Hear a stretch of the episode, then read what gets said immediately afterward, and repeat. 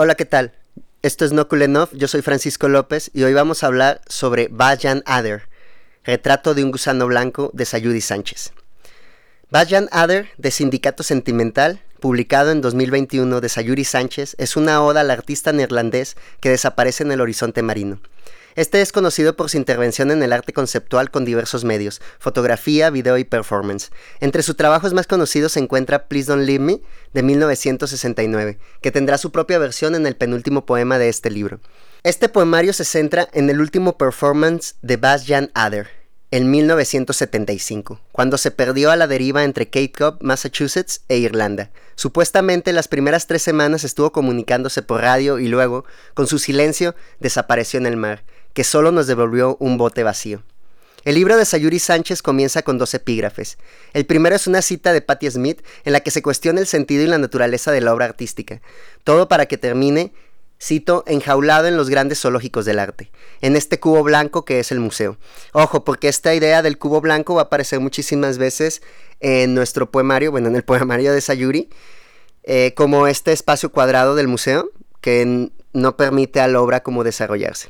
El segundo epígrafe es de El agua y los sueños, de Gastón Bachelard, acerca del cuerpo invisible e inabrazable del mar, así como su dinámica mimética con el cuerpo humano. De esta manera, en el último performance de Bastian Adder, su obra de arte, que es el mismo a la deriva, no termina encerrada en un museo, en un cubo blanco, sino que desaparece en alta mar, en la caída y hundimiento que representa el horizonte marino.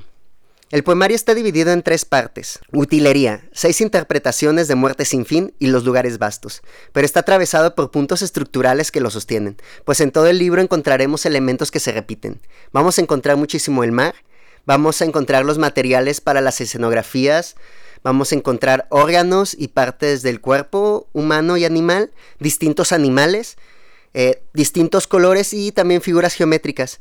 Siempre también en este poemario vamos a encontrar un movimiento de caída y de hundimiento constantes. Pues como le dice Sayuri al artista neerlandés, Bastian Ader, cito, si moriste a los 33 años, te encuentras en el cielo de los Altazores, justo en el paracaídas bienaventurado, haciendo referencia al poema más famoso de Vicente Huidobro, que es Altazor, el viaje en paracaídas.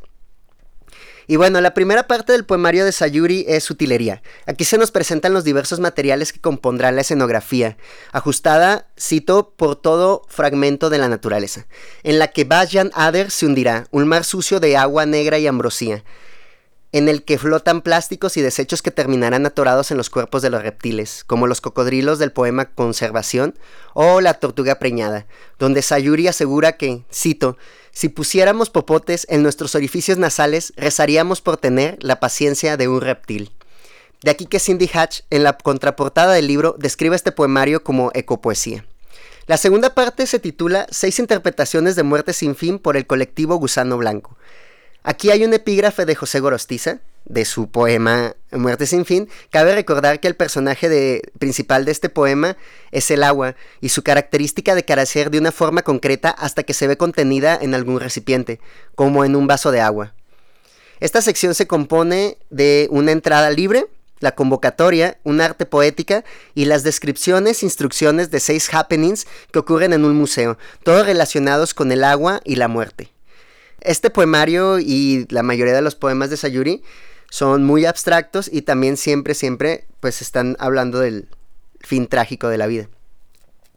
En la tercera parte encontramos los lugares vastos, que hacen referencia al inmenso mar.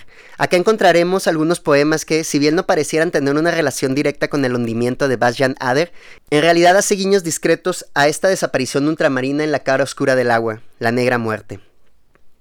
En el poema Otra prueba al nacimiento vemos una variación del poema 12 de cuerpo de María Auxiliadora Álvarez, la imposibilidad de volver el tiempo, de regresar por la puerta herida de la madre muerta.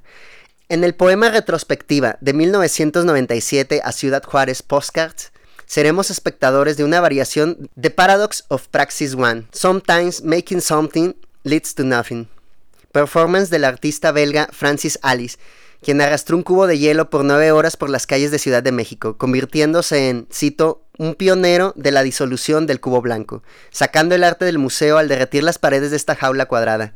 Mientras que en los poemas Inauguración y Please Don't Leave Me seguiremos de cerca la caída, hundimiento y desaparición de Bas Jan Ader, que nos dejó un naufragio sin náufrago, una pregunta abierta más allá del horizonte marino. Y bueno, esto es todo lo que les quería platicar sobre Bas Jan Ader de Sayuri Sánchez. Les recomiendo mucho este libro. Eh, afortunadamente me tocó presentarlo con Sayuri y con Silvio Eugenia Castillero en agosto de este año. El libro lo pueden conseguir, pueden pedirlo por internet en la página de Facebook de Sindicato Sentimental. Sigan Sindicato Sentimental. También les quiero grabar por ahí un podcast de Norcorea de mi compita Rubán Cantor. Ya tendré el momento de grabar ese podcast, pero por ahora les recomiendo mucho que chequen los, eh, los títulos que hay. Creo que ya van como en el tercer número de su nueva colección. Y bueno, también un saludo de paso a Adrián Martínez, editor de Sindicato Sentimental, y a Sayuri Sánchez y a todas las personas pues que están mentidas en esto. Les recomiendo mucho este libro y nos vemos muy pronto. Síganme en redes sociales como Nokulenov y Nokulenov Podcast. Bye.